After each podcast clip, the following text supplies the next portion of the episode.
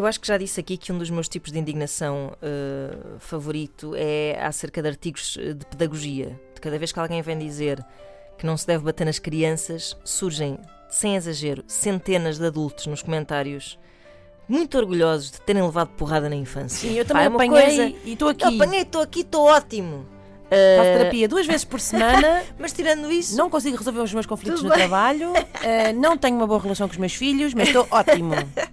O Semanário Sol. É, isto de facto tem muito a ver com a incapacidade de fazer autoanálise.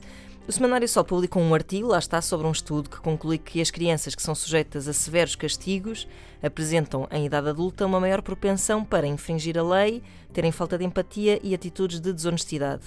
E diz uh, a comentadora Gabriela Marinho: Oh, meu pai dava palmadas e às vezes batia com um cavalo marinho. Para quem não sabe, era uma espécie de chicote bem grosso. E a verdade é que nem eu nem os meus irmãos somos fora da lei.